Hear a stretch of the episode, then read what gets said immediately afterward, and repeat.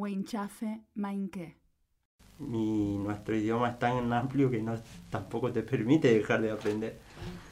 Eh, siempre esto que hablábamos de los regionalismos, ¿no? Eh, allá sucede lo mismo.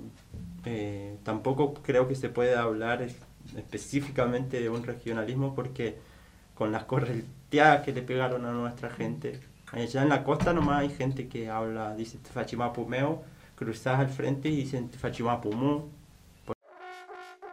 Proyecto de extensión Muleín Millahuel Kimum, Universidad Nacional de Río Negro.